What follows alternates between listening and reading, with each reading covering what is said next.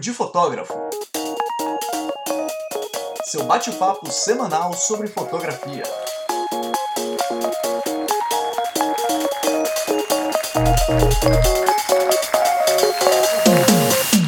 Olá, papudo! Sejam bem-vindos a mais um episódio do Papo de Fotógrafo. Eu sou Rafael Petruco. Ana Cariani, eu sou.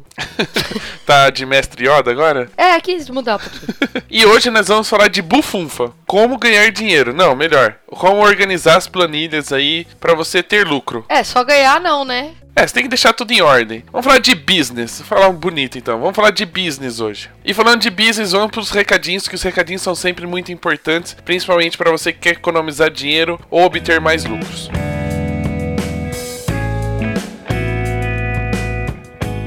Bom, e para diminuir aí a conta no seu bolso, para o boleto não ficar tão alto, aproveite agora a promoção de aniversário da Digipix. Você vai comprar o que você quiser no site, tudo que você quiser. É fotolivro, é álbum, é foto presente, é peça de decoração com 15% de desconto. Então, ou seja, você vende pelo mesmo preço para o cliente, quando você sempre cobrou e ainda paga um pouquinho mais barato para aumentar a sua margem de lucro. Então, corre agora no site da Digipix, usa o cupom DIGI15, usa lá. Se não funcionar, tenta Digi15 anos né? Que às vezes eu vejo, tenho 15, às vezes tenho anos depois. Então aproveita aí, digi 15, se não funcionar, digi 15 anos, tá bom? vai e aí, É, vai digitando, é, é digi alguma coisa.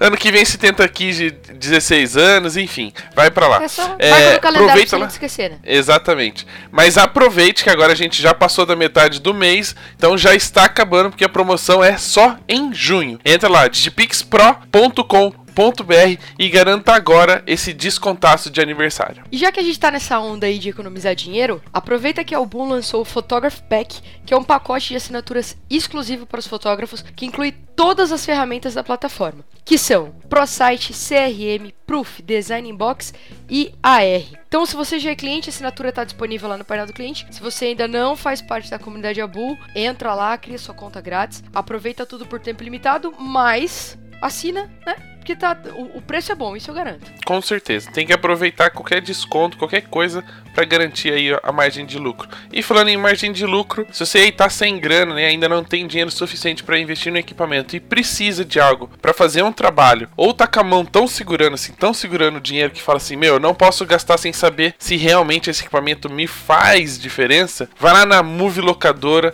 os caras são incríveis, tem de tudo para você testar. Se precisar por um final de semana, você devolve já na segunda-feira, não tem aqueles gastos exorbitantes para depois precisar vender, aquele trabalho todo que a gente tem. Então corre lá na Move Locadora, que os caras têm de tudo. Tudo que você precisar, você fala com eles, que eles disponibilizam para você. Acesse lá movelocadora.com.br. E lembrando, lógico, que se você tem algo para compartilhar, um conteúdo muito legal sobre fotografia, use o papo de fotógrafo para compartilhar suas histórias, dicas e experiências. Você pode fazer isso por áudio, por vídeo e também por artigos no blog. Então escreva pra gente no contato arroba papodefotógrafo.com.br que a gente vai disponibilizar todas as nossas redes para ajudar você a disseminar esse conteúdo. Então não esqueça. Quer compartilhar alguma para coisa? Nos usar.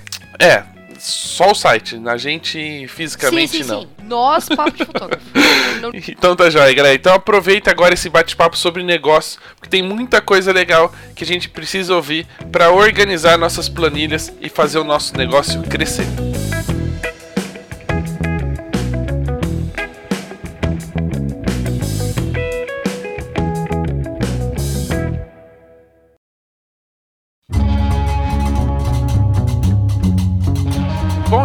Falar sobre negócios, vamos apresentar o nosso convidado. Hoje a gente vai ser bem direto, bem objetivo para você realmente aí fazer uma diferença na sua empresa. Não vamos falar de fotografia não, não vamos falar de negócios. Gleice, sejam bem-vindos ao Papo de Fotógrafo. Um prazer ter você aqui, principalmente porque você tem curtido as minhas postagens filosóficas e business, não sei como é que fala, negociáveis, negociáticas. Mas seja bem-vindo. Muito bom falar sobre esse tema, porque às vezes a gente se preocupa tanto com a fotografia, com a técnica, com o nosso olhar, que a gente acaba esquecendo de que tudo isso faz parte da nossa saúde financeira, né? Que a gente precisa tomar muito cuidado. Aproveitando essa oportunidade, já se apresenta, conta um pouquinho da sua história aí pra galera. Bom, Rafa, primeiro satisfação em estar participando do Papo de Fotógrafo. eu que não sou fotógrafo, então para mim é uma, uma honra estar conversando é, contigo e com toda a galera aí que, que te acompanha. Sou, sou seguidor, acompanho e estou sempre presente, sempre que eu posso ali, vendo todo o conteúdo que você está compartilhando e, e, e, sou sou testemunho de que ali tem muita, muita verdade e que ajuda muito a galera. Então, espero que hoje a gente possa dividir um conteúdo bacana com o pessoal que acompanha. Bom, falando rapidamente, quem que é o Gleison, né? Então, não sou fotógrafo, eu sou gestor de empresas e de negócios de formação. É, tenho uma carreira profissional aí de oito anos que eu trabalhei numa grande multinacional da área de bens de consumo, trabalhei numa cervejaria e durante esses oito anos toda a minha carreira foi construída com base em estratégia, na parte estratégica, na parte de marketing e vendas. E paralelo a isso, durante alguns anos que eu estava na companhia, a minha esposa entrou no mercado de eventos e casamentos, criando a Maria Weddings, que hoje é um grande portal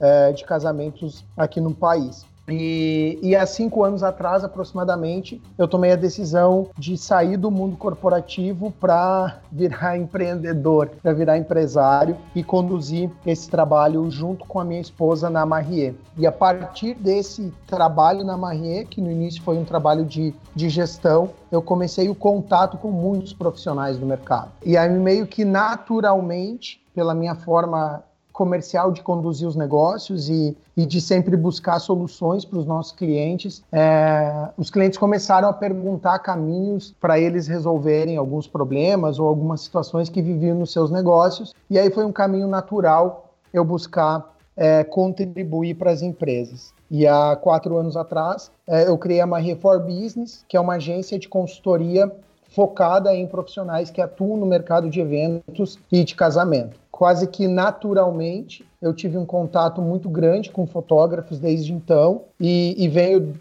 nesses últimos quatro anos contribuindo, ajudando através de, de consultorias, mentorias, enfim, cursos, é, os profissionais a desenvolverem as suas carreiras e as suas empresas. Então, meu foco não é na fotografia, na técnica fotográfica, e sim como que o profissional atuando como fotógrafo, se posiciona, constrói estratégia e a partir daí faz da sua vida e do seu negócio algo de sucesso. Então, esse é o grande objetivo do, do meu trabalho, onde eu venho pesquisando e me atualizando e está sempre trazendo o máximo para todo mundo. Quando você completar cinco anos, você vai mudar o Instagram da, da Marie. Vai chamar é, não... Marie 5 Business, porque cinco anos, né? Quatro anos tem o quatro, cinco muda para cinco. Ai, meu Deus do céu. É uma coisa boa para pensar. Foi coincidência, né? De completar de quatro anos. É, de completar quatro anos e ter o quatro lá na, no nomezinho do, do Insta. Aí ah, é legal falar sobre isso, porque a gente, a Maria Weddings vai para 10 anos de mercado, então foi um dos primeiros blogs de casamento que surgiram no Brasil. É da época da, do lápis de noiva, junto com a Constance Zan, que veio um pouco antes, né? E o antigo Vestida de Noiva, que hoje é, já não tem a mesma atuação que tinha no passado. E, e as meninas, desde aquele tempo com a Maria Weddings, um contato muito próximo com as noivas e com os fornecedores. Aí, quando a, é, eu, eu, criei, junto com o time, a, a, agência de consultoria, a gente resolveu manter o, o nome Marie, que é toda a nossa base de, de contato com o público final, e aí incluímos o, o business ali para para direcionar esse, esse trabalho. Uma outra coisa, um detalhe curioso, assim, que na hora de você descrever a sua profissão, né, os seus objetivos, você falou, ah, eu sou empresário e empreendedor. Muitas vezes as pessoas misturam essas duas palavras, né? A pessoa é empresária, ela fala que é empreendedor, ela é empreendedora, a pessoa fala que é, que é empresário. Tem uma pequena diferença, pelo menos para mim, assim, tem uma pequena diferença. Para você também tem essa diferença? Você pode explicar um pouquinho? Tem, tem, Rafa, e, e, e assim, ela é bem importante, né? Não é só uma diferença de conceito, e eu, muito mais do que o conceito, eu levo a diferença de, de atuação, né? Para mim, o empresário é, é, aquele, aquele profissional que gere o negócio, que conduz o negócio, que define as estratégias, que, que coordena para que os objetivos e os sonhos que o empreendedor tem se tornem realidade. O empreendedor ele já é mais sonhador, ele, ele visualiza as coisas lá na frente, ele está sempre com ideias, ele, ele não consegue ficar parado. E, e ser empreendedor no negócio é o que te faz sempre se mover, sempre evoluir. Se você não tiver a veia empreendedora, você vai estacionar e aí quando você estaciona, o mercado te passa por cima. Então eu falo que o, empre... o meu lado empreendedor é esse lado que está sempre buscando criar, inovar, lançar projetos, fazer parcerias, e o meu lado empresário tem que ser aquele que põe os pés no chão, organiza a casa e garante que, com que tudo ande bem. Eu preciso achar o meu lado empresário. Eu só tenho a parte dos sonhos. Normal. É, normal. É assim que funciona a vida, né? O é. meu lado empresário se chama-se Camila, minha esposa.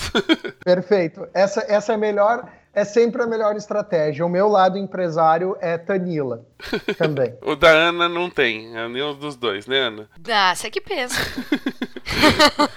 Não é porque o André é gerente de banco que ele gerencia o negócio e faz o negócio direito. Ah, não, não. Aí você tá, tá certo, mas também nem tanto, tadinho, poxa. Gleice, aproveitando essa, apesar da brincadeira, você vem de um, de um mercado em que muito provavelmente as planilhas né, e os números fazem parte do seu dia a dia para um mercado que trabalha muito a questão artística, né, pessoal, sentimentos e etc. Quando você decidiu né, sair desse, da, da empresa para se tornar, se tornar um empreendedor e entrou na Marrier como com esse projeto de trabalhar a carreira dos profissionais, o que, que você via de fora do mercado fotográfico ou do mercado de casamento e que hoje aqui dentro você fala, olha, não era bem isso que eu, que eu imaginava, ou uh, isso aqui eu, eu consigo, eu posso ajudar a melhorar? É, é, é bem engraçado o Rafa falar sobre isso, porque é aquela história que, que quem vê palco não vê bastidores. É, eu, estando numa multinacional, eu durante quase cinco anos tive muito contato com profissionais do mercado de eventos e principalmente fotógrafos, porque minha esposa é, gerenciava, enfim, dirigia a Maria Weddings. Então,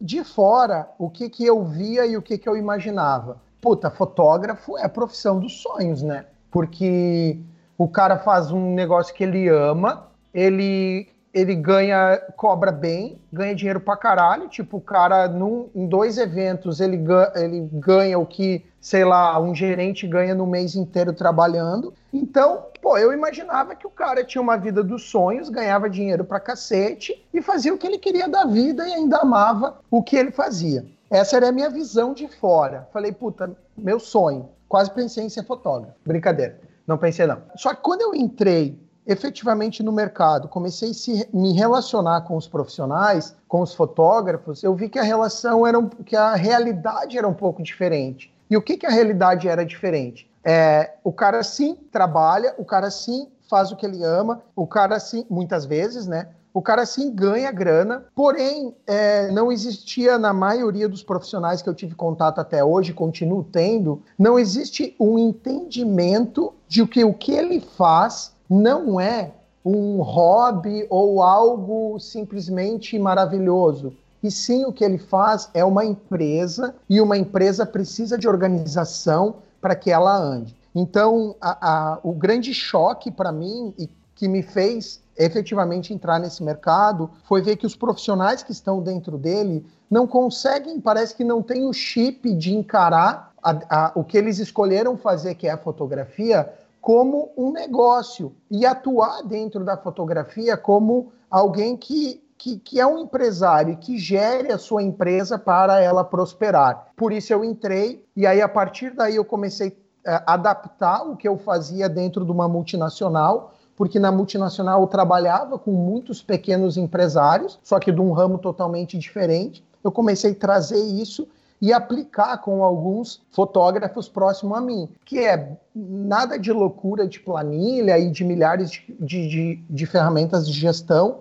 mas sim da pessoa, do fotógrafo, parar e entender o que ele faz, ter clareza da onde ele quer chegar, conhecer o mercado, fazer uma análise do negócio dele e entender o que, que ele precisa organizar, o que, que ele precisa acelerar e o que, que ele precisa tirar foco para que todos os trabalhos. Tirar o foco, não. De... Tirar o foco, não, pelo amor de Deus. é, não. Coisas que ele precisa. É, não. Desculpa, tirar o foco. É, não, mas é tirar o foco. Boa. Você bugou ele, bugou. É, bugou a cabeça aqui, tirar o foco. É, foi boa essa. E, e aí, a partir disso, ele fazer do trabalho dele uma crescente, onde ele está sempre se desenvolvendo, ganhando posicionamento e tendo uma certa tranquilidade para gerar o negócio e, como a gente falou lá no início, para talvez uh, ter um, uma vida um pouco mais tranquila. Então é esse foi isso, essa diferença que eu vi e, e, hoje eu fico muito feliz de poder ver alguns profissionais que conseguem prosperar muito, muito nessa, nessa área da fotografia. É, a gente está falando de, de várias coisinhas que com certeza o fotógrafo, que ele parar para pensar e falar assim: meu, é tudo isso que eu tenho que pensar? Tô fudido, que eu não sei nem fazer, não sei nem preencher a planilha, né? Imagina pensar em tudo isso ao mesmo tempo e ainda ter que fotografar, atender cliente, fazer edição de imagens, etc. Mas uma coisa que talvez aqui uh, seja meio que recorrente quando a gente tá falando com os amigos de ah, eu preciso aprender a uh, administrar, normalmente a galera sempre pensa no, na, na, planilha mais simples, né? De é, quanto eu gasto e quanto eu ganho, né? E se dá para pagar os boletos, se é só pagar as contas. Então, para ele administrar é isso. É não deixar. Não, não é nem o quanto eu ganho, é o quanto eu quero ganhar. não, não. É por enquanto é o quanto eu ganho. Enquanto eu quero ganhar, todo mundo quer ganhar um monte, mas ninguém então, consegue. Mas já pensa que o quanto ele quer ganhar, o quanto ele ganha e gasta proporcionalmente. Aí é, tá errado. Quase aí. E, e na verdade, assim, quando a gente fala de administração dentro dessas conversas, basicamente a resposta que a gente tem é manter a planilha é, azul, né? Não, não deixar ela entrar no vermelho. Administrar uma empresa não é só isso, né? Não é só pagar os boletos. Não, não é só isso e, e também não é um bicho de sete cabeças. Porque, obviamente, há diferença entre você gerir uma empresa que tem funcionários, uma estrutura maior, mas você gerir a tua, o teu próprio negócio, a tua própria empresa, não é só isso, mas assim, para a galera que está ouvindo, não é um bicho de sete cabeças. Mas você precisa entender um pouco mais. Eu vou dar um exemplo muito, muito claro de vários fotógrafos que, que eu tive a oportunidade já de trabalhar mais próximo e um erro muito comum que eles cometem. Então, eles levantam os custos, levantam as despesas e eles estimam, sei lá, que eu preciso faturar 10 mil reais por mês para dar bom, para pagar todos os meus boletos e tomar o meu caldo de cana no final de semana. É, e aí ele começa a vender e fecha contratos de 10 mil reais. Porém, ele, ele fecha contrato para oito meses à frente. E aí ele parcela para o cliente em oito vezes. E eu já peguei casos de, de, de fotógrafos que prestaram o seu serviço, fizeram o seu, o seu evento, o seu ensaio, seja lá o que for, e deixaram de cobrar duas parcelas do, do, da, do cliente. Esqueceram, não tinham gestão, não tinham uma ferramenta que indicava eles de cobrar. Ou o cliente dizia que pagou e eles não checavam na conta. E assim, sucessivamente, vários pequenos é, erros que são erros de gestão. Então, quando você me pergunta, Rafa, o que é a gestão do negócio? Não é só é, a planilha. A planilha ela é importante, mas ela está dentro da área do financeiro. Você tem pelo menos outras três áreas dentro da empresa, além do financeiro,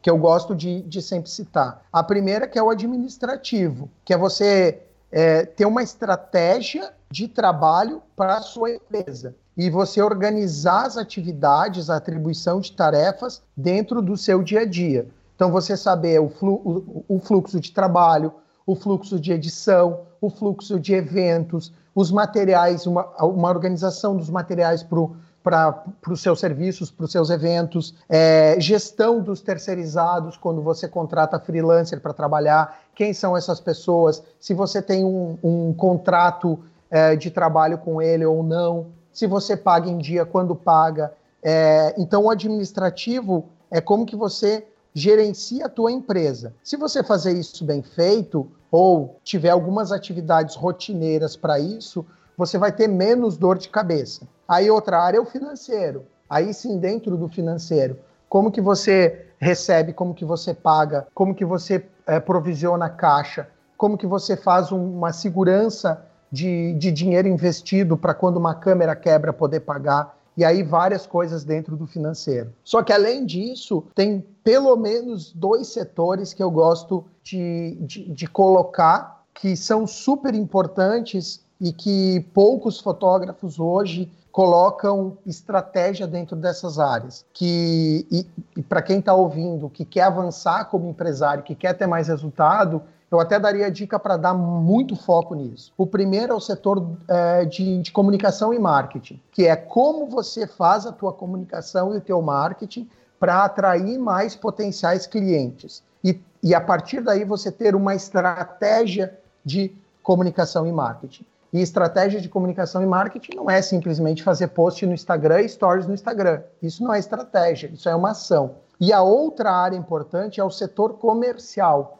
ou a área comercial, que é como você trata cada cliente que entra em contato com você, como você conduz esse cliente que entrou em contato para uma reunião, como você faz uma reunião, como você faz uma proposta de venda e como você agrega produtos e serviços para um cliente que já te comprou, que nada mais é que o processo de vendas. Então, se eu posso resumir, é, são cinco áreas da empresa: a área administrativa, a área financeira, a área é, de comunicação e marketing, a área comercial e aí, obviamente, a área operacional, que é quando você vai lá e executa o serviço, que é você fazendo o trabalho de fotógrafo efetivamente, né? Indo lá fotografar, participar do evento, enfim, prestar o teu serviço. É o, é o prestador de serviço que a gente fala aqui, às vezes, gente, ah, quer dizer, deixa eu corrigir. Que muitas vezes a gente fala que nós somos prestadores de serviço, mas aí querem bater boca e falar que na verdade a gente é artista. É, exato. É, assim, eu, eu tenho. Eu, eu tenho. Eu tive muito cuidado no início, mas agora eu não tenho mais e eu falo muito, muito sério sobre isso. Eu falo que você tem que tomar uma decisão na tua carreira. Se você quer ser um artista ou se você quer ser um empresário. Você não pode ser só uma das coisas. Por quê? Se você tomar a decisão que você quer ser um artista, você precisa contratar um empresário para conduzir a tua carreira. É isso que é, grandes artistas fazem. Então eu gosto de dar o exemplo do Luan Santana. O Luan Santana, você pode não gostar dele, eu também não curto as músicas dele, não vem ao caso.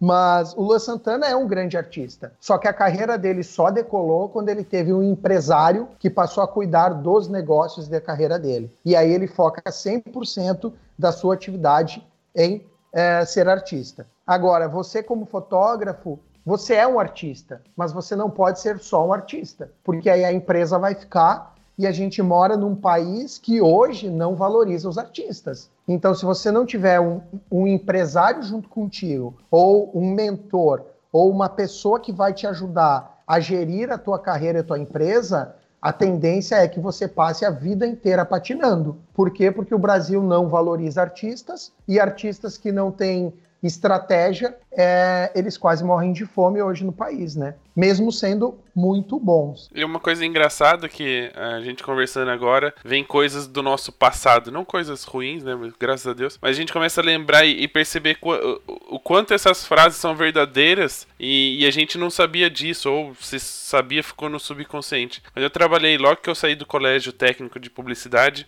eu trabalhei na agência do meu professor, né? Que foi meu professor durante o curso. E ele sempre foi um cara que sempre desenhou, sempre foi voltado para a área de criação. E uma vez o professor de administração dessa escola foi visitar a agência para tomar um café. E aí, conversando assim na mesa, ele falou praticamente isso pro, pro, pro meu chefe, né? Pro meu ex-professor. Falou, Heitor, a sua agência só não cresce porque é você quem administra né? Do tipo, você não é o cara para administrar a sua empresa, você é o cara da criação. A agência tem a sua cara, né?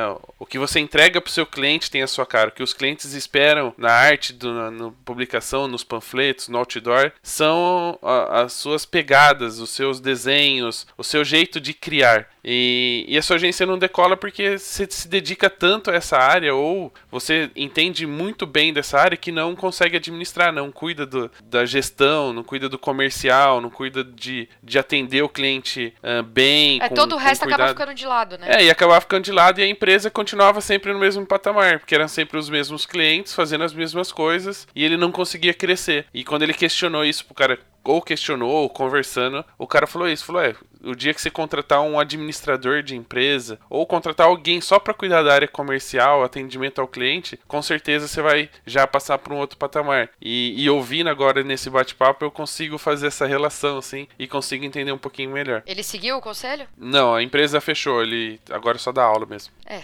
fazer o quê, né? e é bem legal você falar isso, Rafa, a Ana também, porque, porque assim, é, e aí, por experiência, até para acalmar o coração da galera, é, dá para fazer. É, não é, como eu disse, não é um bicho de sete cabeças. Você consegue, sim, sendo fotógrafo artista, fazer a gestão do seu negócio é, sem precisar efetivamente de uma pessoa exclusiva para fazer isso. É, porém, vai exigir um acompanhamento. Eu gosto sempre de falar que, que é, é, é meio difícil, para não usar outra palavra é, aqui, a, a vida do, do empreendedor e a vida do fotógrafo. Porque, cara, é, se a gente para para olhar, é um exército de um homem só, né, cara? Você vive sozinho, você não tem ninguém. Você não tem nem alguém para te cobrar e você não tem nem alguém para dar esporro. E, é, pô, é, é, é difícil você trabalhar sem ter ninguém para dividir, compartilhar. Então, o que eu venho falando para os fotógrafos, para os profissionais que, que querem, que têm esse desejo de evoluir, é não tente fazer isso sozinho. Não tente sozinho descobrir as formas de, de organizar, de gerir, de fazer o teu marketing. Busca ajuda. Por quê? Porque se você encurtar caminho com pessoas ou com profissionais que já percorreram, já passaram por isso, você vai sofrer menos, vai organizar as coisas mais rápido e vai conseguir ter mais resultado. E olha, eu já trabalhei com um fotógrafo que é assim o supra-sumo do artista, sabe? E até esse conseguiu gerir melhor o seu negócio e crescer. Então, é, é, é, bem plausível, assim, é bem possível de fazer. Não vamos contar que é o Rafael Fontana, tá? Fica em off aqui só pra gente. tá bom. tá bom. É, é muito. É, quando a pessoa a gente começa a falar muito sobre essa área, né, de business, negócio, gerenciamento, é, é, claro que isso assusta assim à primeira vista, né? De falar, meu, nossa senhora, olha tudo que eu tenho que pensar, ainda tenho que descarregar cartão, atender cliente, fazer algo, tratar foto e, e ir lá fotografar ainda, né? Vou precisar de uns 5, meu. E como você já disse, não precisa se preocupar. Existem modos até de simplificar o processo, né? Porque nem sempre o processo precisa ser gigantesco. Existem processos que se adaptam ou a gente pode fazer com que os processos se adaptem às nossas necessidades. Não existe uma receita, né? Não, não, não existe uma, não existe uma receita. E é bem legal você ter tocado nesse ponto, Rafa, porque eu sou um combatedor de fórmulas e receitas mágicas. É, eu não acredito nisso e, e não vejo funcionar. É, ele pode funcionar por um curto espaço de tempo, mas é teto de vidro, vai quebrar. Uma hora ou outra vai dar uma chuvinha de pedra e vai quebrar o teto. E o principal caminho, ele sempre começa com o profissional, com o fotógrafo, no caso, que é com quem a gente está falando, ele conhecer o seu estilo. Porque cada um tem um estilo próprio, cada um gosta de fazer algumas coisas e cada um não gosta de fazer algumas coisas. Então, tem aquele fotógrafo que ele é mais sistemático, ele gosta de tudo extremamente organizado, a mochila dele, os arquivos no computador, é tudo sempre muito organizado, sempre muito limpinho, sempre tudo zeradinho. Ele é um cara extremamente sistemático e garante com que tudo funcione bem. Mas tem aquele cara que é zoado, que, meu, ele tá sempre correndo, tá sempre atrasado, ele não sabe direito onde ele largou as coisas. Então, se você pegar uma receita de bolo e querer colocar para os dois, não vai dar certo. Então, o primeiro caminho é sempre o fotógrafo entender e se entender como pessoa e como profissional. E a partir daí ele construir essa estratégia, é, essa trilha que eu falo, é, adaptada para o seu perfil de profissional. E aí vai ter sucesso. Por isso que é, eu sempre falo, não busque fórmula mágica, busque um, um caminho onde você vai se encontrar nele. Eu brinquei com a receita aqui, muitas pessoas vão falar, mas Petroco, lá no seu vídeo que você fez lá no Instagram, você falou que a fotografia tem receita, que só pode mudar os ingredientes, a quantidade, enfim. É que aqui a gente tá falando de uma outra coisa, você pode mudar os ingredientes também. Existe a receitinha, talvez, né, o caminhozinho ali, até existe. Você muda os ingredientes e vai gerar um resultado diferente. Mas enfim, é só pra não, não criar polêmicas entre o podcast e o Instagram. pra não, eu não falar é, coisas é, diferentes. Não, e é bem legal, Rafa, porque é exatamente isso, porque, por exemplo, existe uma receita para você fazer a fotografia, para você executar a fotografia. E, e aí eu, eu Cara, eu falo muito isso. Você quer aprender sobre fotografia, você quer aprender a melhorar a tua técnica, a você tirar fotos melhores, melhorar teu processo de edição, melhorar o teu workflow de fotografia, cara, você tem que aprender com fotógrafo. Você tem que aprender com pessoas que já passaram por isso, que já testaram, que já acertaram e erraram muito e que criaram uma forma de trabalho que funciona. Porque aí sim tem receita, você tem razão. Agora, quando a gente fala de pessoa, e quando você fala de gerir, de montar uma agenda de trabalho, de organizar sua empresa, não pode ser uma receita que é igual para todo mundo, porque cada pessoa se comporta é, de maneira diferente, né? Perfeito. É, as duas coisas, para mim, na minha visão, estão extremamente corretas.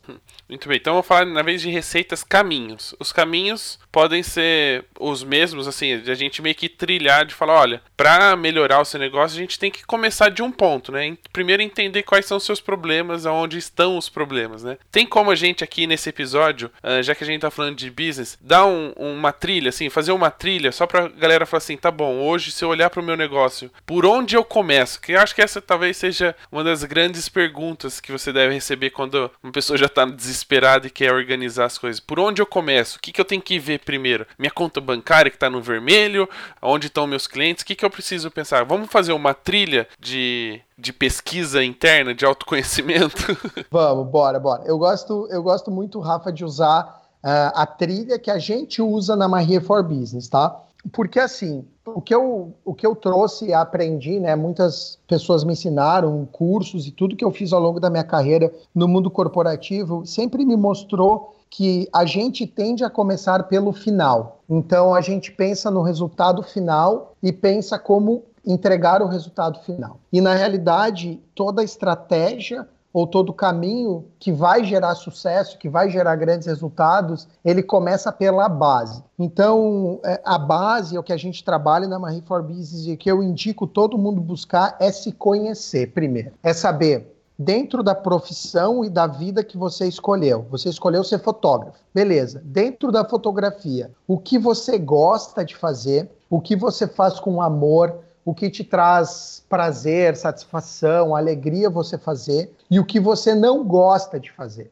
O que, quais são as atividades das quais você, se pudesse, passaria para alguém fazer. Isso é um processo de clareza e de autoconhecimento. Porque a partir daí você consegue identificar, Rafa, quais são as tuas fortalezas, que é o que você é bom, e quais são os teus calcanhar de Aquiles, o que, que você não é bom. E aí tudo que você constrói a partir desse autoconhecimento evolui. Eu vou dar um exemplo na prática. Você pode ser um fotógrafo que ama fotografar, ama estar no evento, ama se relacionar. Se tiver que ficar dois dias fotografando, você fica, mas você odeia é, editar. Você não gosta de ficar editando. E aí, o que, que acontece? Você procrastina a tua edição. Você vai lá, faz o evento, faz fotos maravilhosas, se relaciona com todo mundo, só que você leva três meses para editar aquele evento. Por quê? Porque você se confronta, você não quer sentar na frente do computador para editar. Me identifiquei lado, com esse você... exemplo. Se identificou com esse exemplo? É. Beleza. Quando você sabe isso, muito provavelmente é, esse profissional, muito do que ele não está conseguindo de resultado está relacionado com essa com esse pseudo problema dele. Por quê? Porque ele atrasa a edição, ele, entre... ele demora para entregar fotos para o cliente, para os fornecedores, ele perde a oportunidade de fazer cada evento, cada trabalho dele ter uma grande visibilidade e ele mesmo está destruindo a empresa dele. Ou seja, ele faz um trabalho exímio, ele poderia estar tá crescendo, desenvolvendo, mas por ele não aceitar e não reconhecer que, meu, ele não nasceu para editar, ele não gosta de editar, e encontrar uma solução para isso, ele não avança, ele fica travado. Então, esse autoconhecimento, você descobrir o que você gosta e não gosta, é o primeiro caminho. Porque aí, quando você começar a construir a sua estratégia de negócio, você vai saber o que você pode avançar ou não avançar, ou aquilo que você de repente vai ter que pedir ajuda, terceirizar, ou simplesmente é, resolver mais rapidamente, tá? Eu vou pegar um exemplo nessa parte de edição. Eu gosto de sempre dar exemplo. Eu, eu tinha um profissional exatamente desse perfil que eu trabalhei. É, fotografia incrível, trabalho incrível. O cara podia estar tá ganhando o mundo com a fotografia dele, com a forma como ele se relacionava com os profissionais, porém ele odiava editar. E aí ele, os contratos deles, 90 dias para entregar, ele ia editar no dia 89, quando não no dia 90. E aí ele passava os três meses da, de tirar foto até entregar, se eu uso a palavra martirizar, porque ele precisava editar. Quando ele, ele tomou autoconhecimento num trabalho que a gente fez e mapeou os caminhos que ele poderia resolver com esse problema, é, ele tomou a decisão de, a partir do próximo evento, ele voltava do evento e no dia seguinte ele editava 100% do evento. Por quê? Se ele não quer fazer, uma coisa que você não gosta de fazer, mas você é obrigado a fazer, ou você mata ela rapidamente e tira ela da frente, ou você fica deixando para amanhã durante três meses e fica três meses se arrastando. O que, que aconteceu? Num curto espaço de tempo, ele viu o quanto editar rapidamente gerava resultado para ele. Com pouco tempo, questão de dois, três meses, ele passou até a gostar de editar. E hoje, esse fotógrafo, em um ano, virou a grande referência que ele sempre queria virar. Por quê? Porque ele entendeu qual é o problema dele. O problema dele não era que ele não conseguia vender, que o preço dele era errado, que as noivas não queriam contratar ele. Não era. O único problema dele era a edição. Ele resolveu o problema, tudo o resto começou a andar. Então, Rafa, é, esse, esse processo de autoconhecimento e de clareza, de saber o que você gosta, não gosta, o que você é bom e o que você é ruim, para mim é o mais importante de qualquer trabalho de gestão. Então, peraí que eu vou lavar a louça, não vou deixar pra semana que vem, não. Vou lavar agora, peraí. Mais ou menos. Ah, e eu queria deixar uma coisa bem clara. Eu falei que eu me identifiquei no caso, mas eu entrego na, na, em uma semana praticamente, porque eu faço pouco casamento meu. E é por isso que eu adoro ser segundo fotógrafo. Porque eu não tenho esse problema de ter que editar as fotos tratar as fotos depois. Exatamente. E aí você é feliz e você tem sucesso na tua carreira mesmo fazendo algo que você não gosta. Porque não tem nada que a gente vai fazer na vida que vai gostar 100%. Sempre tem alguma coisa que a gente não gosta, né? Tem jeito. E, e, aproveitando um pouquinho, já que você falou do exemplo desse fotógrafo, é, e já você já atendeu alguns outros, tem assim algumas reclamações que são muito recorrentes, né? Que são, tipo, sei lá, todo fotógrafo reclama que tem que, sei lá, fazer backup na segunda-feira, ou tem que acordar cedo no outro dia. Tem alguma coisa que você já percebeu que é meio que recorrente em quase todos os casos de pessoas que procuram você para ajudar nessa parte de carreira? Tem, tem. Legal, Rafa, você perguntar isso, porque tem, tem sempre coisas que, que são normais, à, medida que a galera me conhece, elas ficam com um, pé um pouco mais atrás de falar, uh, porque eu sou meio uh, brincalhão com a galera com relação a isso. Mas eu sempre falo que tem.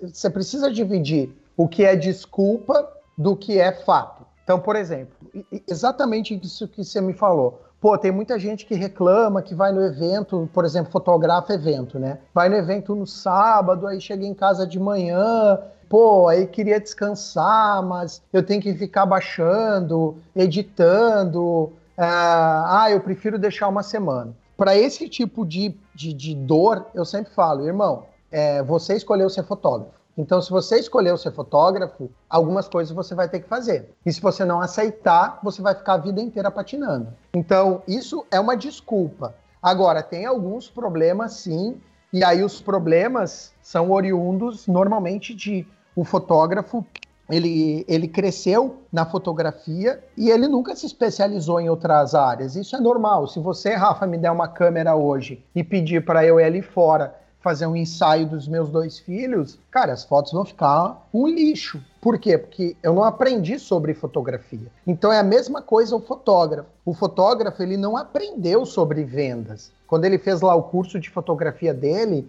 não foi ensinado para ele vendas, atendimento, como lidar com a concorrência. Não, ele aprendeu fotografia. Uh, então, isso é um problema. Quando ele me traz um problema de vendas, quando ele me traz um problema de concorrência, um problema de marketing, ou um problema de estratégia ou de gestão, aí sim a gente busca solucionar, e aí tem muita coisa que, que, que são comuns entre os fotógrafos, né? Principalmente as reclamações e o mimimi, né?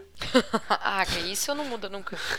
não, isso não muda muito. Mas que quando muda isso, é, quer dizer, nunca vai mudar lá fora, mas quando muda dentro, pô, quando você. E aí eu vou dar o um recado, tá? Pra galera que tá ouvindo. É, meu, quando você parar com o mimimi, cara, tua carreira vai voar. É, que seja voar de verdade mesmo, ir pra Europa, pros Estados Unidos, fotografar e ir pra fora, pro exterior, né? Melhor ainda, né?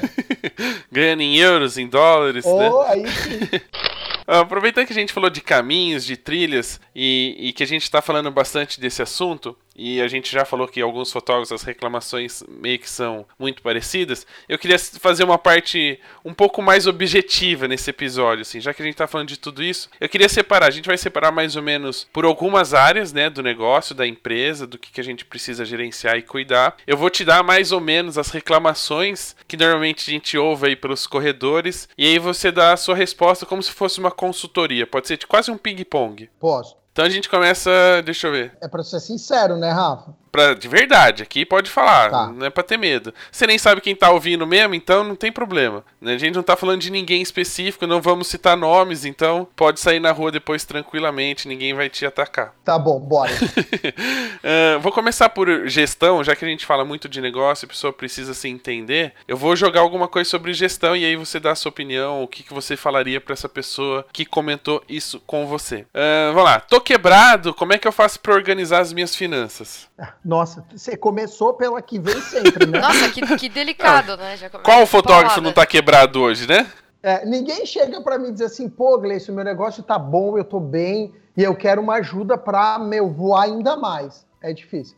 Não, a gente tem que lá. começar. é, Aqui é a realidade, aqui é nu e cru, aqui é cidade de alerta. Começou pesado, mas vamos lá. Pô, você tá quebrado, tem que organizar as finanças. Primeiro ponto, separa o que é custo pessoal do custo da empresa. Você precisa se tratar, ou se tratar não, você precisa tratar a sua pessoa como um funcionário da sua empresa. Então a tua empresa tem custos. Liste todos os custos da sua empresa, todos, tudo que você paga na empresa. Aluguel, luz, água, telefone, plano de, de, de, de Adobe, inf- é, site, todas essas coisas, lista quanto tua empresa custa por mês. É, equipamento, seguro de equipamento, depreciação de equipamento, coloca tudo lá. Você vai chegar num valor final somado, que é o teu custo da empresa. É, é o custo que faça chuva, faça sol. Você trabalha ou não trabalhe, você vai ter que ter essa grana todo mês. Depois, faz isso com a sua vida pessoal. O quanto você custa. Tudo, lista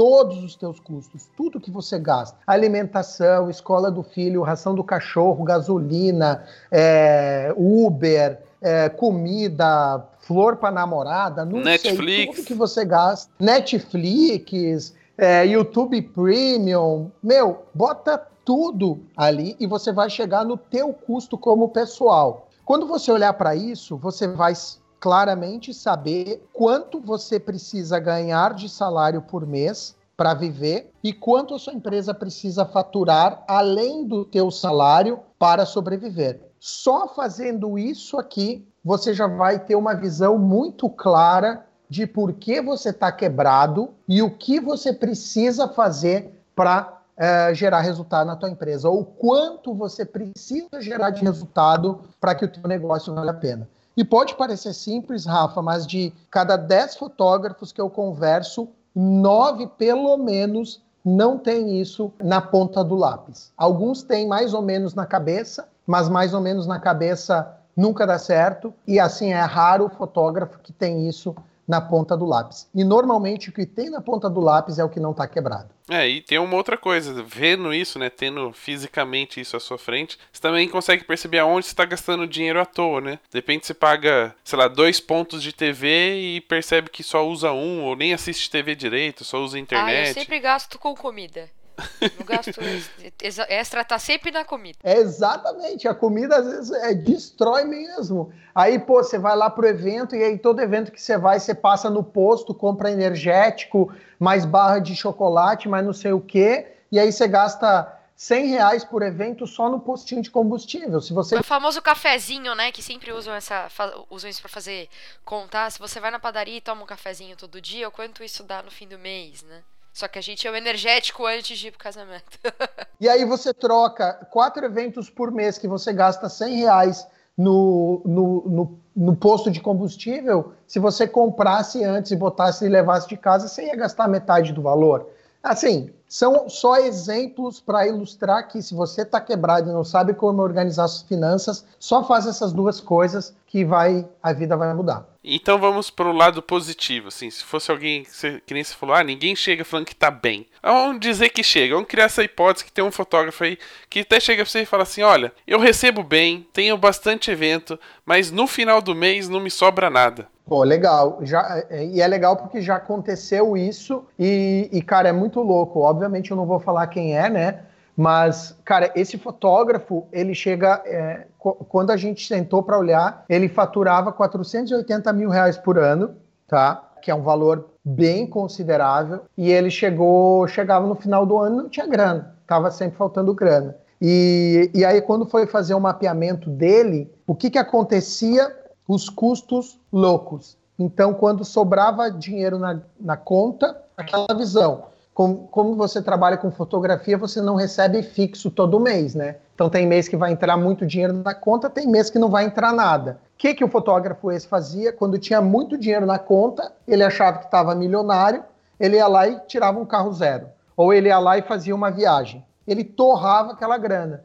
Aí, dois meses depois, ficava entrando pouco dinheiro na conta, ele quebrava. Ou seja, de novo, para esse caso, é gestão. E esse cara, ou se você é um fotógrafo que está ouvindo e você tem um faturamento alto, entra bastante dinheiro na tua conta, cara, olha aonde o dinheiro está saindo. Faz esse mesmo passo que eu falei antes, faz, mapeia um mês inteirinho e você vai ver que o teu dinheiro está indo pelo ralo em custos que você não controla normalmente. E aí vale uma gestão financeira porque, é, cara, é, se você parar para pensar, 5 mil reais por mês dá 60 mil reais no ano, é muito dinheiro, né? E agora eu tô fazendo a conta do cara quanto ele ganhava por mês para ganhar os 480 mil no ano. 40 mil reais por mês. Assim, é, que não é muito difícil. Na média ele cobrava 10 mil reais por evento, ele fazia quatro, um, final, um evento por final de semana. Dava os 40 mil de faturamento. Só que aí tinha mês que ele recebia muito e mês que ele recebia muito pouco. E aí, como não tinha essa gestão financeira, é, esse essa visão do empresário acabava é aquela história, né, Rafa? Dinheiro na mão é vendaval, né? Então, quando você vê que a conta tá cheia de dinheiro, se você não tiver gestão, organização, todos nós vamos torrar, né? Não tem jeito. Você vai deixar de comer no restaurante aquilo e vai no sushi gastar 200 contos. Não tem jeito. É meio que natural para quem não tem controle. Dinheiro na minha mão é brisa, só passa um ventinho só, que passa e vai embora, nem fica. só pra fazer mais vontade.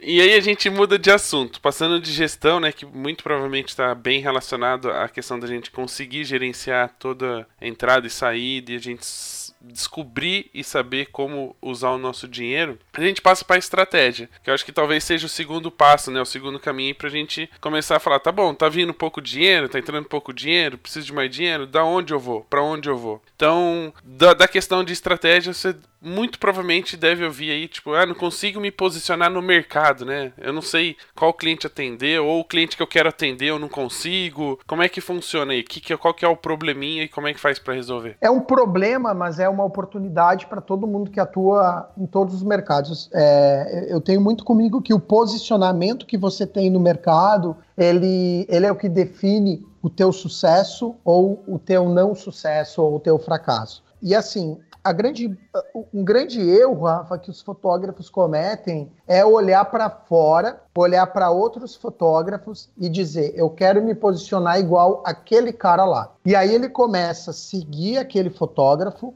ver o que aquele fotógrafo faz ou aquele outro profissional, e ele começa a se virar uma cópia daquele fotógrafo. Só que às vezes não é alinhado com a personalidade, às vezes não é alinhado com o seu próprio estilo de pessoa, com o seu estilo de vida. Então, assim, se posicionar no mercado é você olhar para o mercado que você atua, você entender quem está atuando, quem são os players, quem são os teus concorrentes, é, qual, como que o mercado anda, quais os estilos de, de, de evento, os estilos de público que tem.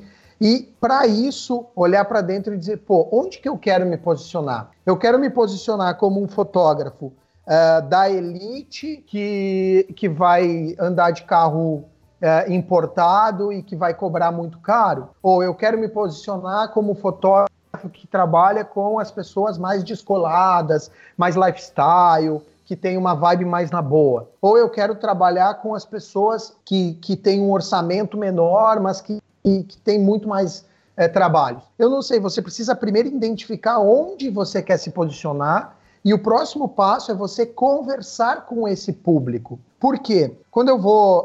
É que eu vou fazer um link, tá, Rafa? Vou, se você me permite, com marketing, o que, que acontece?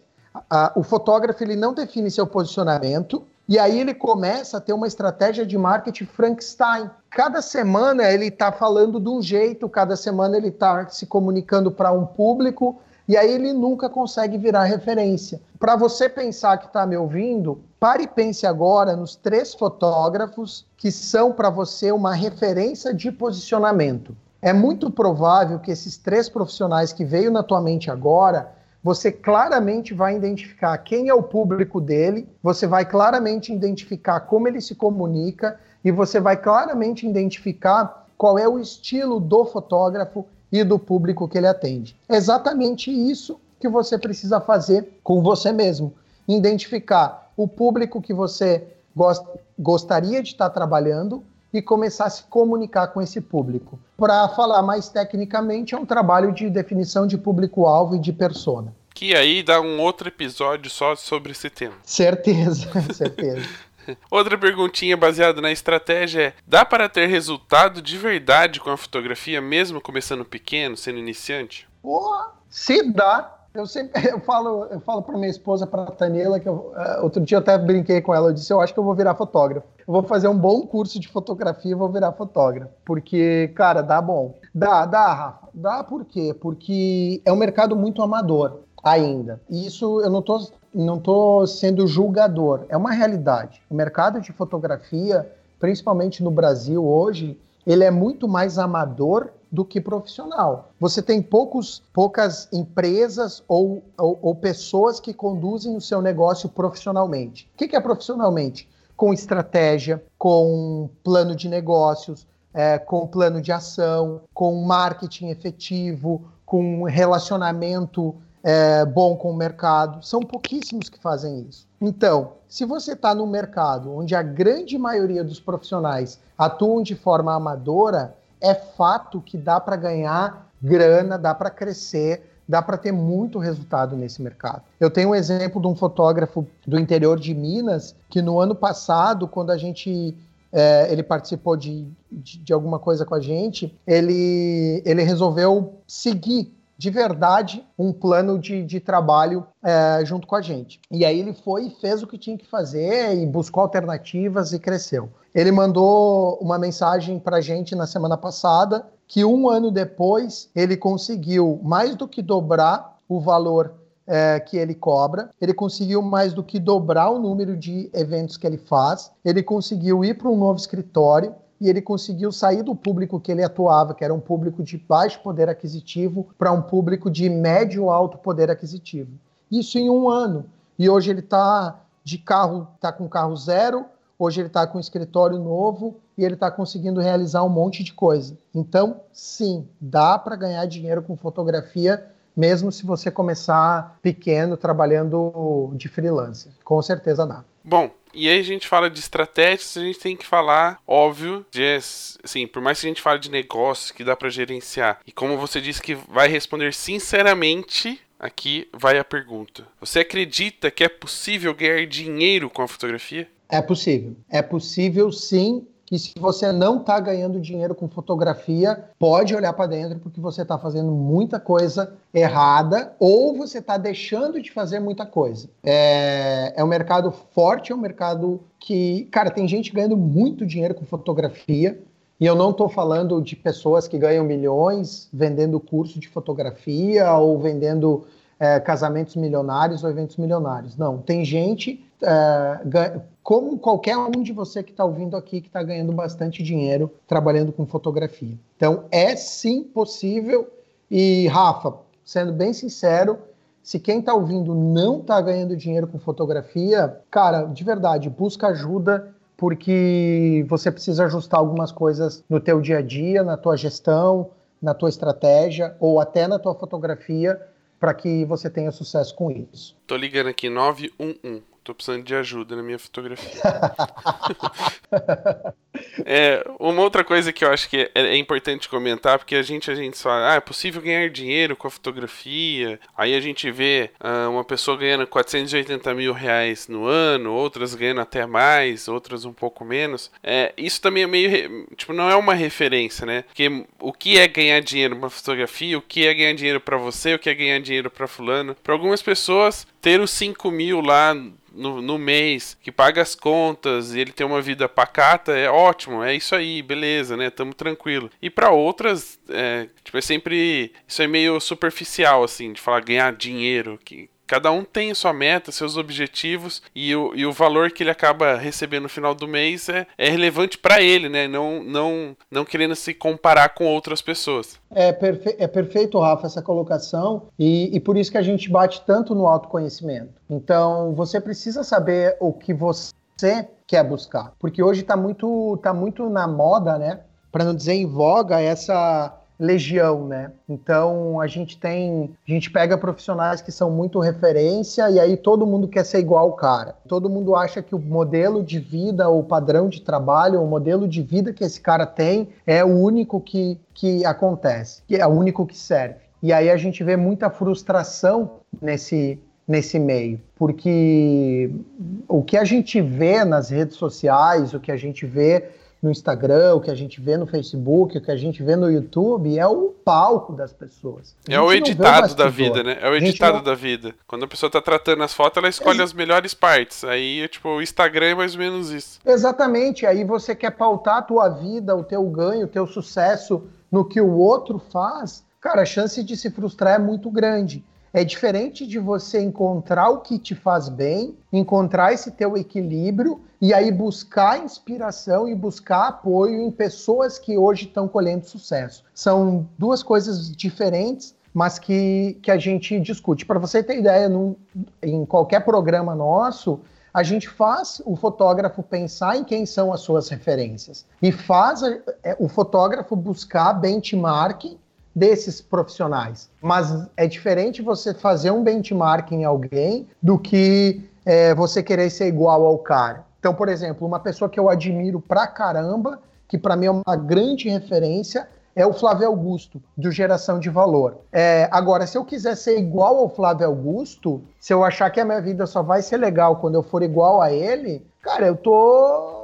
É a receita do fracasso. Agora, eu posso me inspirar no caminho dele, na, nas ideias dele, no, na pegada que ele tem para que eu evolua mais rápido na minha empresa. Mesmo porque você não vai ter dinheiro para comprar um time lá nos Estados Unidos, né? Exatamente, né? Por mais que eu queira, mas não consigo. Ainda, né? Ainda. No máximo você consegue pagar um pão com mortadela pro time que joga aí no campinho do lado da sua casa. Exatamente. Mas já estamos felizes igual. Isso já me deixa feliz. É, e quando a gente fala de estratégia, é, a, a, gente acaba falando também de concorrência. E aí, tocando nesse assunto, eu acho que você nunca ouviu essa pergunta ou nunca viu essa reclamação dos fotógrafos, mas vamos colocar em caso hipotético aqui. Se caso algum dia algum fotógrafo fale isso, o que, que você responderia? Ah, concorrência faz mais barato, os caras não valorizam o meu trabalho. Você nunca ouviu, mas hipoteticamente, o que, que você responderia? Foda-se a concorrência. A minha resposta é essa. Não sei se eu podia falar isso aqui. É, tá mas... tá falado. Tá, tá, tá falado. Então, é, deixa a concorrência lá. Eu gosto de usar um exemplo. As casas Bahia não se preocupam com o fast shop. E o fast shop não se preocupa com as casas Bahia. Enquanto você estiver preocupado com o preço, com o posicionamento, com o que o concorrente faz, você está dando na mão do teu concorrente a estratégia do teu jogo. E, e, Rafa, não só eu escuto muito isso, como essa é uma das maiores libertações que um fotógrafo pode ter. Com perdão da palavra, mas você me permitiu ser sincero, vocês, a Ana, você, Rafa, e todo mundo que está ouvindo sabe que o mundo da fotografia é um mundo onde muita gente fica cuidando do que todos os outros estão fazendo, né? Então tem muito mais gente preocupada com o concorrente do que preocupado para olhar para si mesmo. E que, por que, que eu digo isso? Eu bato tão forte nessa tecla? Porque a única coisa que eu tenho controle, e até eu fiz um post no Instagram ontem falando sobre isso, a única coisa que eu tenho controle é sobre o meu barco. Então, se eu vou botar meu barco para ir para o mar, eu só posso controlar ele. Eu não consigo controlar o vento, a tempestade, a baleia a orca que vem em cima. Não consigo, mas eu consigo guiar o barco. Você ficar preocupado com a concorrência é você botar atenção e foco naquilo que você nunca vai ter poder para mudar. E aí o teu concorrente vai baixar 500 reais e você vai achar que não está vendendo porque o concorrente baixou 500 e aí você baixa 500. E aí o concorrente baixa mais mil e aí você acha que não está vendendo e baixa mais mil. E amanhã vem outro concorrente, um cara novo, com disposição, focado, que às vezes não tem conta para pagar e vai oferecer o mesmo serviço que você pela metade do preço. E aí você vai fazer o quê? Você que tem família, que tem empresa, que tem funcionário, que já tem nome no mercado, você vai fazer o quê? Você vai baixar pela metade o teu preço porque você foca no concorrente? Ou você vai construir uma estratégia para melhorar teu posicionamento, gerar mais valor para o teu cliente e encontrar o cliente que pague o que você quer cobrar? Então, é, é um assunto que precisa ser mais discutido, precisa ser mais pensado e a concorrência precisa ser trabalhada em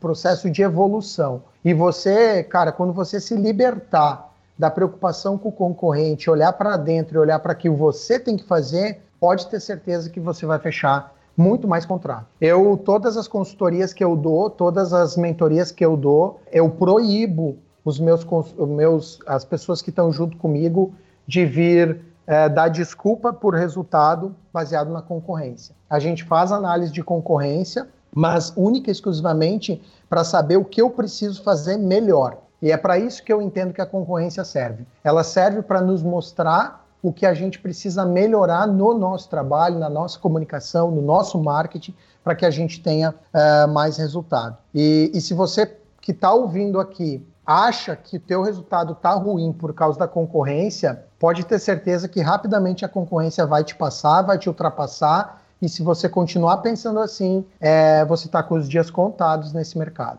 Porque não é a concorrência que é culpada por qualquer resultado ruim seu. E sim você que está deixando de fazer coisas muito importantes no teu negócio, no teu dia a dia. Como diria o grande filósofo da internet, Rafael Petrucco, nunca via Coca-Cola reclamar da Dolly. Exatamente. E você sabe que eu trabalhava com, com. É, é muito legal, cara. Genial você trazer esse exemplo. Eu trabalhava em cervejaria, né? E a cervejaria que eu trabalhei durante oito anos, ela não era nem. Ela é de longe a líder de mercado. Eu trabalhava numa cervejaria que hoje foi comprada pela Heineken, antiga Skin Cariol, que virou Brasil Quirim e que hoje pertence ao grupo Heineken, e que quando eu entrei na companhia tinha 4% de mercado. E aí, por algumas vezes, eu chegava numa reunião de resultado e meu diretor cobrava por uma meta não atingida, e uma vez eu virei e falei: olha, a concorrência fez uma ação muito forte na nossa área e isso não fez com que dificultou o nosso resultado. E aí o diretor virou para mim e falou: é, vocês têm 100% do mercado? E eu perguntei, como assim, chefe? Ele disse: vocês atendem 100% dos clientes e vendem para 100% dos clientes que estão no mercado? Eu disse: não, óbvio que não, né? Ele falou: então, meu amigo, volta para a rua fazer teu trabalho, porque enquanto você não estiver atendendo 100% dos clientes, o teu problema não é concorrência, e sim a tua ineficiência de trabalho foi tão forte que eu trago isso para minha vida inteira e hoje eu passo para a galera que dói, né? Doeu, dói até hoje, eu acho. Dói até hoje, eu trago isso como exemplo. Então, cara, a culpa não é do teu concorrente que está vendendo mais barato. A culpa é tua que não está fazendo post bacana, não está fazendo stories, não está saindo de trás do computador para ir é, entrar em contato com um profissional de um outro segmento. É você que vai num evento, em vez de tirar foto do, do buffet, por exemplo, e mandar para o dono do buffet, você nem sabe quem é o dono do buffet, você não está nem aí para o dono do buffet.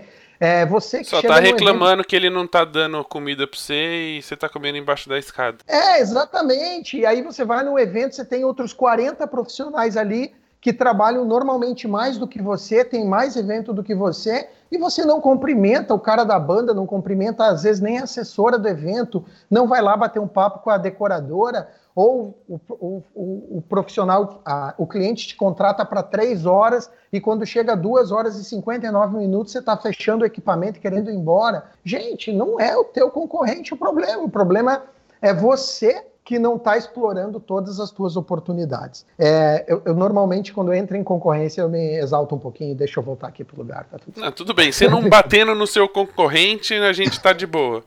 É, não vai. E o concorrente pode ser um grande aliado, pode ser um grande aliado também, né? Isso é legal.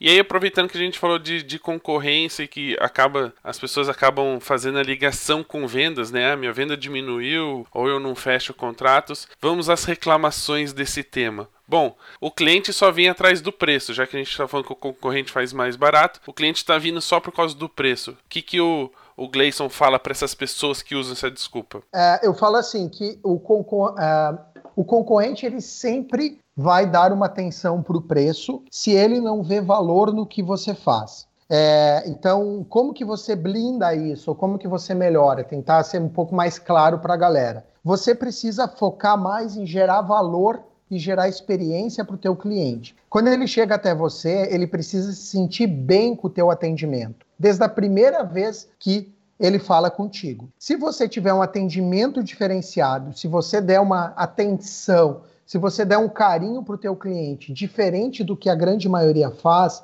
ele vai dar mais valor para você. Eu gosto de usar o exemplo de uma loja. Quando você chega num shopping, por exemplo, você tem lojas populares e você tem lojas de grife dentro de um shopping. Basicamente, elas vendem a mesma coisa, certo? É, numa loja popular entram muito mais pessoas. As pessoas que entram numa loja popular, elas estão em busca de preço. Só que o que acontece? O atendimento numa loja popular é ruim, o foco da comunicação é toda baseada em preço. Então você passa na frente da vitrine, tem lá 10 vezes sem juros do cartão, faça o cartão X e você vai ganhar mais tanto de desconto. Essa blusa aqui de 99 está por 49,90. Então toda a comunicação daquela loja é focada no preço. Então vem aqui, entra aqui, é, chama aqui. A grife que está no mesmo shopping, às vezes duas lojas para o lado, você passa na vitrine, não tem promoção, o preço às vezes está bem pequenininho lá no canto, o, a arara ou a, a manequim está super bem arrumado, a loja é um pouco mais escura, tem menos luzes, o, os funcionários estão normalmente com um sorriso no rosto, eles deixam você entrar na loja e eles te dão um atendimento diferente. O que, que acontece? Você está vivendo uma experiência ali e você está muito mais disposto a pagar 200 reais numa roupa nessa loja do que pagar 100 naquela loja barata. Então, como que eu fujo dessa briga de preço? Quando eu consigo mostrar para o meu cliente que eu não sou uma vitrine de loja popular. Então, quando você coloca no teu, na tua legenda do Instagram, vem aqui, é, é, orçamento, você escreve lá a legenda e no final você coloca assim: orçamentos, telefone tal. Isso é loja popular. O cliente passou, parou de te dar valor quando você pediu para ele um orçamento. Porque Instagram não é um lugar para você. Pro, pro, o cara não está ali porque ele quer fazer um orçamento contigo. Ele está ali porque ele quer ver o teu trabalho. Então são pequenas alterações na tua comunicação que você faz e que vão gerar mais valor e você vai aos poucos fugir dessa guerra de preço e se posicionar para o teu cliente como um profissional de valor e não um profissional de preço. É a mesma coisa quando você recebe um pedido de orçamento e você responde para o teu cliente dizendo, ah, ok, me passa teu e-mail que eu vou mandar um orçamento. Pronto. Você acabou de entrar no, na cabeça do cliente, este profissional é de preço e não é de valor. Então são várias coisas, né, Rafa, que dá para mudar esse paradigma e gerar mais resultado. Eu queria até usar um exemplo, você falou isso agora, achei engraçado, porque aconteceu isso acho que ontem ou hoje, antes de ontem ou ontem, que foi a questão assim, a pessoa entrou em contato via Instagram, perguntando sobre se eu fotografaria um, uma apresentação de balé, né? E os bastidores, assim, convidados chegando. Como se fosse um casamento mesmo. Convidados chegando, o que aconteceu e um pouquinho de making off, assim. E, e em nenhum momento em, eu, eu já fui questionando sobre ah, quanto tempo vai ser, quanto. Eu, tipo, ah, que legal, né? Obrigado pelo contato. Me, me fala mais sobre esse evento. Aí, tipo, a pessoa falando, eu, ah, que legal, o que, que é? Pra, é, tipo, vai ter convidados. Então, assim, eu criei uma conversa antes para lá no final, depois que ela me explicou tudo, que ela contou que era um projeto, que ela tava pensando em fazer para mais eventos e tal. Aí que eu fui perguntar sobre, ah, tá bom, então me passa seu e-mail só para eu te mandar um orçamento bonitinho, para você depois também poder visualizar a hora que você quiser. E não foi nem do tipo, ah, me passa lá no e-mail e, e beleza. Não, simplesmente tô justificando, ah, porque aqui no Instagram provavelmente você nunca mais vai achar essa mensagem, você deve estar conversando com várias pessoas. Lá no e-mail você consegue, pelo nome, fazer a busca bonitinho e ter isso salvo. É que, que meio assim, não, não é exatamente o que você falou, mas que mostra de não só pegar, não, entre em contato tal, tipo, ser seco, assim, de realmente interagir, interagir não, e tem com gente a pessoa. que fala assim, me manda um e-mail. Ao invés de você falar, me passa o seu e-mail, que eu entre em contato com você através de e-mail, não. Manda você para mim um e-mail. É, exatamente. Manda um e-mail pra cá e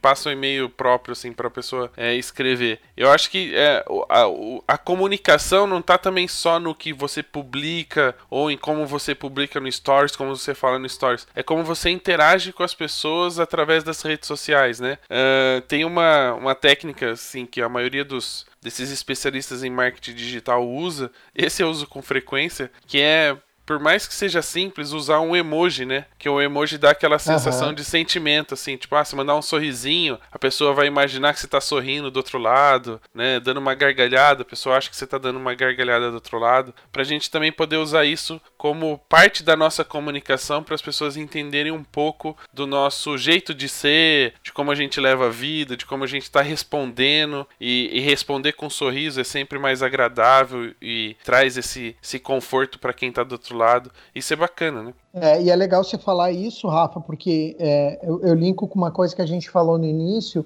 que é a pessoa se conhecer. Então, assim, por exemplo, tem gente que não gosta de atender. Tem gente que, meu, atender para a pessoa é um parto, ela não, por ela ela não atenderia. E aí, como ela atende muita gente todos os dias, ou ela, ou na semana ela recebe vários pedidos, várias mensagens, e a grande maioria, às vezes, são de pessoas que não efetivamente vão comprar, ela já está meio pé da vida. E aí, às vezes, um cliente bom que entrou em contato e que poderia fechar um contrato, ela responde de qualquer jeito e ela perde ali uma grande oportunidade de fechar. Eu gosto de dar um exemplo: a gente mudou de cidade e aí eu precisava de escola para os meus dois filhos. E eu sou um cara de vendas, então, para mim, o cara não vai usar técnica comigo, é, entre aspas, né? Eu quero saber o valor e ver se encaixa no meu orçamento. Então, nós começamos a ligar para as escolas para ver quais as opções de escola e qual era a metodologia e o valor. Só que eu, como homem, o que, que eu pedi primeiro? O valor. E aí nós ligamos para quatro escolas. E três escolas pegaram o meu contato e passaram a proposta delas com os valores. E a quarta escola, ela, ela perguntou quem eram os meus filhos, a idade que eles tinham, se eles já estudavam antes em outra escola, o que, que a gente estava buscando numa escola para os nossos filhos. Ela me ouviu e aí depois ela disse: Olha, Gleison, de tudo que você me falou, eu acredito que a nossa escola vai cumprir com o que vocês buscam. Eu te convido a vir fazer uma visita e ver se realmente vocês vão gostar da escola. Mas, se você quiser, eu já te mando no teu e-mail os valores para você ver se encaixa no teu orçamento e aí, encaixando, você vem aqui, conhece a escola. A gente... Aí você falou, tá matriculado, não quero nem saber quanto é. É nessa escola que eles estão. E ela não era mais barata. Só porque o atendimento foi extremamente massa. Incrível. Então é isso que você, fotógrafo, precisa colocar no teu trabalho. E aí isso é estratégia, isso é gestão. Aí, meu amigo, o cliente ele vai pagar mil reais a mais por você, dois mil, três mil, quinhentos reais a mais. Por quê? Porque você tem toda uma estratégia de atendimento e de conexão. Eu uso muito a palavra conexão. Quanto mais você se conecta com a pessoa, com o teu cliente, mais disposto ele vai querer de, de te consumir, de te comprar. Se você que tá ouvindo aí tem um filho, tem uma filha, vai tá, já tá no período de pôr na escolinha, e aí tem preguiça de ir até as escolinhas, pode me contratar que eu já sou um especialista. Eu visitei mais de É, 10 você tá- escolas pra Helena e sei de todos os detalhes, todas as informações pra escolher a melhor escola para o seu filho. E aqui eu sei que ele não colocou, foi aqui a tiazinha da limpeza ofereceu pirulito pra Helena. Exatamente. Pega essa. Boa. Eu estou atento a todos os detalhes. Então me liga. Consultor de, de, de escolinha. É, uma outra coisa que você também não deve ter ouvido quase nunca, assim, e acontece com pouca frequência com os fotógrafos, é deles falarem assim: ah, o cliente vem, pede meu orçamento, né, ou gosta do meu atendimento e nunca mais volta. Dá pra fazer um filme com esse roteiro. Não, na verdade não é nem o nunca mais volta, é o vou falar com meu noivo. É, eu- assim, é, primeiro, é, essa história de o cliente gosta do meu atendimento, mas não volta, é mó mentira, né? Porque se ele gostasse, ele teria voltado. Convenhamos, né? Se eu Nem que fosse pra do negociar, né? Nem que fosse pra falar, É. tem como fazer um desconto Meu e tal. amigo, se eu gosto de uma parada, eu vou voltar, vou conversar, vou argumentar. Então, na realidade, o cliente diz que gostou, que é uma desculpa, porque na mente do cliente ele não quer dizer para você que não gostou, ou que não foi legal, ou que não rolou. Então ele vai dizer para ti, olha, eu gostei, vou pensar, nossa, teu atendimento foi incrível, eu gostei de tudo, vou pensar. Porque é uma forma dele se livrar de você. E você, porque ele te dá a expectativa de que tá tudo bem, e aí com isso você não vai encher o saco dele e ele foge. Não, e é ela é uma forma simpática também. As pessoas nem fazem isso às vezes por mal, mas é uma forma simpática, né? Do tipo, é igual você vai passar na vitrine de uma loja, a pessoa, o, o vendedor vem e fala assim: "Ah, pois não, quer alguma coisa?" Você fala: "Não, só tá dando uma olhadinha". Quer dizer, é uma desculpinha, tipo assim, não me incomoda, mas tá sendo simpático, né? É. Ó, tô aqui, tô vendo, deixa eu em paz. É exatamente isso, porque a gente não gosta de, de ser antipático com as pessoas. É exatamente esse exemplo. Tipo, ah, você vai, você tá caminhando na orla da praia, tem vários restaurantes, aí o cara vem te mostra o cardápio, você viu que, pô, não tá legal, tá caro, você vira ele, pô, irmão, legal, mas só tô dando uma olhada, eu volto aí depois. E você não vai voltar pra porra do lugar, entendeu? Então a gente tem que entender que, é, que isso, gostou do atendimento, mas não me retorna, é uma mentirinha boa que o cliente conta para não te deixar mal. É, mas aí, o que, que é o caminho? Você precisa ter gatilhos de, de fechamento durante o atendimento e durante a reunião para se certificar. E aí, Rafa, isso é técnica mesmo. Você, existem técnicas de, de condução de conversa, técnicas de fechamento de conversa que você usa justamente para resolver esses dois problemas, que é o cliente diz que gosta, mas some, e o outro problema é vou falar com alguém, sempre tem uma entidade, né, um ser inanimado que ele precisa falar antes de decidir. Noiva é incrível, né? A noiva escolhe tudo, ela decide tudo do casamento, mas ela sempre diz que ela precisa falar com alguém. Ou é o noivo, ou é o pai, ou é a mãe, ou é o papa, ou é o tarô, ou é os búzios. Ela inventa alguma coisa para não te dar resposta na hora. E aí você precisa ter técnica e estratégia, e obviamente é, aqui não dá para a gente abrir essas técnicas porque elas fazem parte de, de todo um trabalho que tem que ser desenvolvido. Não dá aqui para dizer, ah, faz isso que vai dar bom, que você vai fazer e o cliente vai achar que você está tentando enrolar ele. É só falar pra ela que se ela não fechar lá na hora, você liga pro Thanos e ele acaba com metade dos convidados da festa. boa, boa, boa. Mas aí eu falo, busque.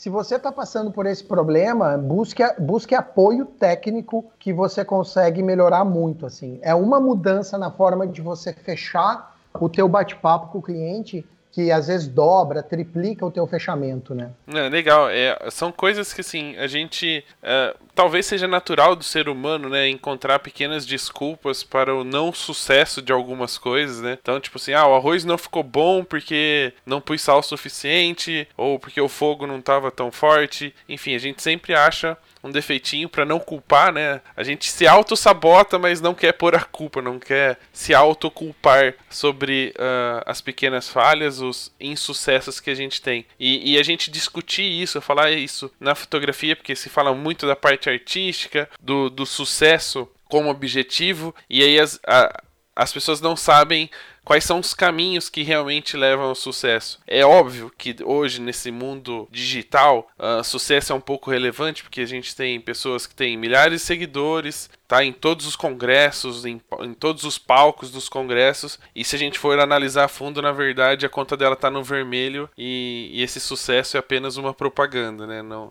não é efetivo. E, e muito provavelmente você deve ter vivenciado isso fazendo consultoria para alguns profissionais. Mas as pessoas precisam entender que existe sim uma maneira e que ela não é tão difícil assim, basta se dedicar um pouco mais a, a autoconhecimento, a olhar para a própria empresa como negócio e entender que a fotografia é realmente um negócio, um business, e aí sim começar a encontrar e, e meio que sim, sabe, argamassa de fazer aquela consertar o, fura, o buraquinho do, de onde tinha um quadro é mesmo que fazer isso. Você vai fazendo ajustes até ficar bonitinho e, e você conseguir andar aí sozinho e que o negócio funcione, que você esteja feliz e, conse consequentemente, as coisas só tendem a melhorar.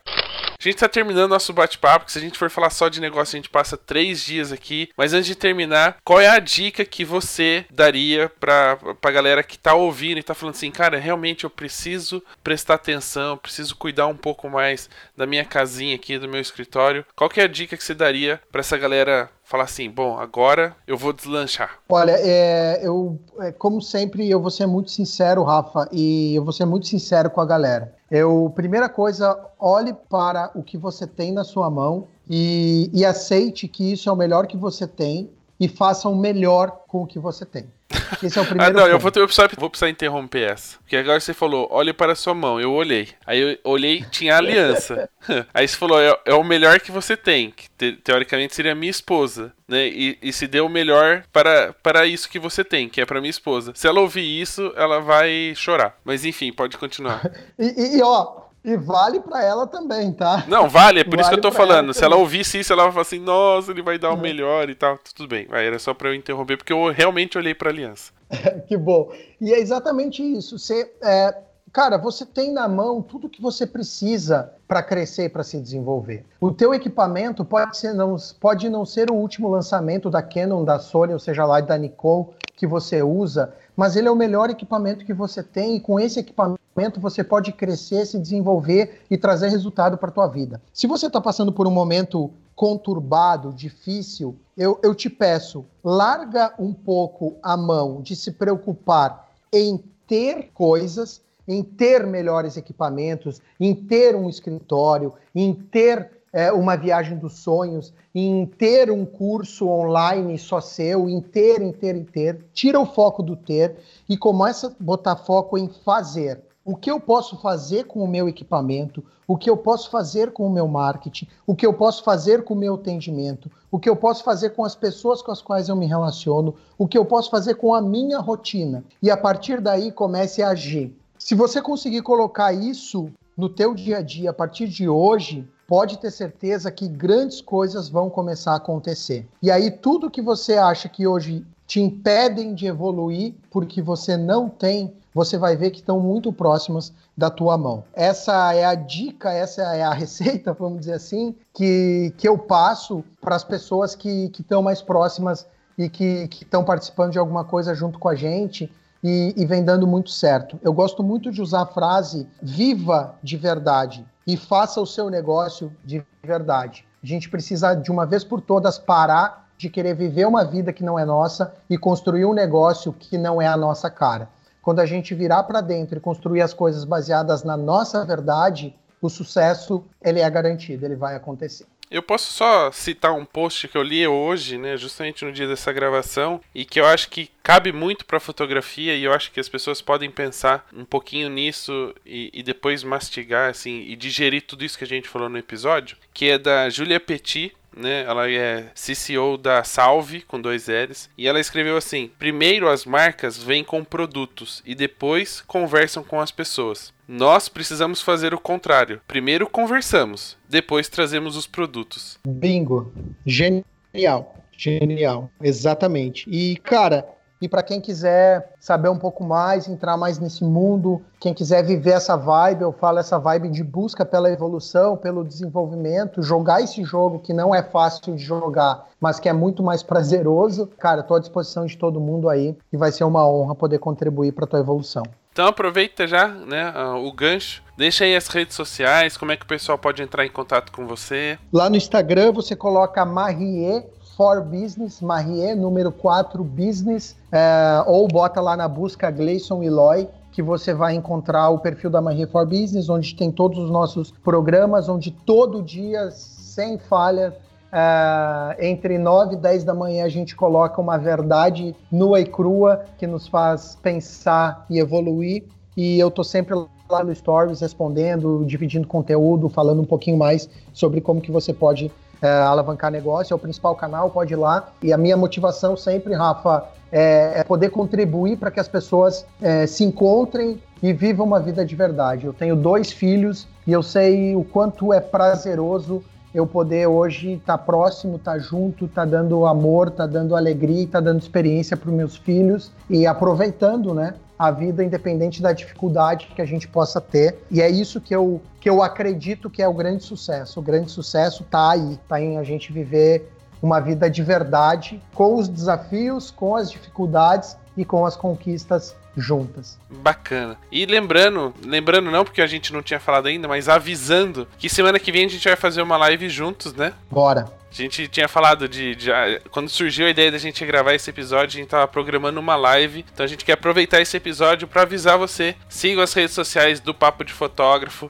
da Marie, porque daí a gente vai avisar lá qual vai ser o dia, qual vai ser o horário, para falar um pouco mais sobre o que a gente discutiu aqui e falar também um pouquinho dessas frases, desses pensamentos e questionamentos que a gente tem publicado no Instagram do Papo, que acabou chamando a atenção do pessoalzinho, assim, tá fazendo a, a galera pensar e questionar algumas coisas. Muito bacana e a gente vai discutir isso ao vivo. Você vai poder mandar sua pergunta, poder comentar sobre esse episódio. Você podem ficar à vontade. A live é justamente para isso. E tirando isso, a gente quer agradecer mais uma vez o Gleison pela participação e você que está acompanhando a gente. A gente deseja uma boa semana, um grande abraço e até o próximo episódio. Até o próximo. Valeu, um abraço.